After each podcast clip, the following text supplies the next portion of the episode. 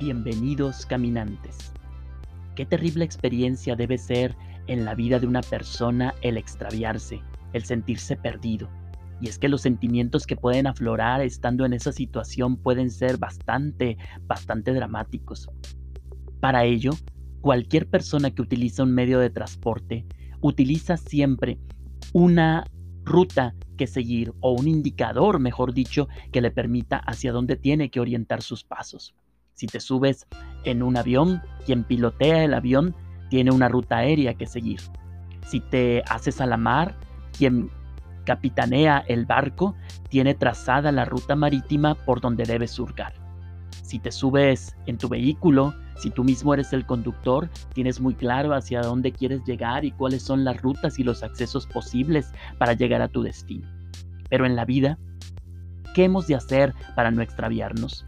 La vida también es un viaje, la vida también es un camino que recorremos en la experiencia de lo cotidiano. Estamos casi llegando a la primera mitad del mes de septiembre, que para nosotros creyentes en la iglesia es el mes de la Biblia. Yo creo que definitivamente la Biblia, la palabra de Dios, se asemeja mucho a aquella brújula, o mejor aún, se asemeja mucho aquella hoja de ruta, aquel mapa o todavía inclusive para ponernos en términos más actuales, se asemeja mucho a aquella aplicación móvil que nos puede llevar al instante de un lado hacia otro. Hoy para nosotros es bastante común que cuando no sabemos cómo llegar a un punto determinado, utilizamos estas aplicaciones que nos ofrecen las rutas y los accesos y además también nos indican con precisión por dónde tenemos que irnos. Si te pones a pensar, la Biblia es todo ello. La palabra de Dios es el mapa que lleno de sabiduría divina, pues a fin de cuentas es la misma sabiduría que procede del corazón de Dios, nos va indicando los pasos que hemos de seguir y por dónde tenemos que dirigirnos. Este mes de septiembre, mes dedicado a la Biblia, debe ser por lo tanto un mes para cada uno de nosotros que de alguna manera nos motive, nos incite para poder abrir las páginas de la Sagrada Escritura y saber hacia dónde encaminar nuestros pasos. La misma palabra de Dios se define en uno de los salmos como lámpara que alumbra nuestro camino. También la palabra de Dios se define como alimento que nos nutre, como alimento que nos llena de vida.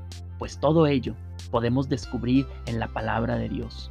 Una ruta a seguir, una brújula que nos orienta, un alimento que nos nutre y que nos fortalece y por supuesto también una lámpara que encamina nuestros pasos. Lo importante es abrir esa palabra de Dios, que también yo digo siempre que es como una especie como de un espejo en el cual hemos de mirarnos y hemos de confrontarnos. ¿Qué te parece si en el día a día, en lo que resta de este mes de septiembre y por supuesto también terminado el mes de septiembre y empezado el mes de octubre y a lo largo de tu vida vas saboreando la riqueza de la experiencia de leer a Dios en su palabra o mejor aún de escuchar a Dios que te habla por medio de su palabra.